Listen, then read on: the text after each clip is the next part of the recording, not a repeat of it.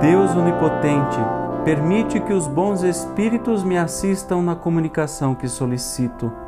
Preserva-me da presunção de me julgar resguardado dos espíritos maus, do orgulho que me induza em erro sobre o valor do que obtenha, de todo o sentimento oposto à caridade para com outros médiuns. Se cair em erro, inspira a alguém a ideia de me advertir disso e a mim a humildade que me faça aceitar reconhecido a crítica e tomar como endereçados a mim mesmo e não aos outros os conselhos que os bons espíritos me queiram ditar.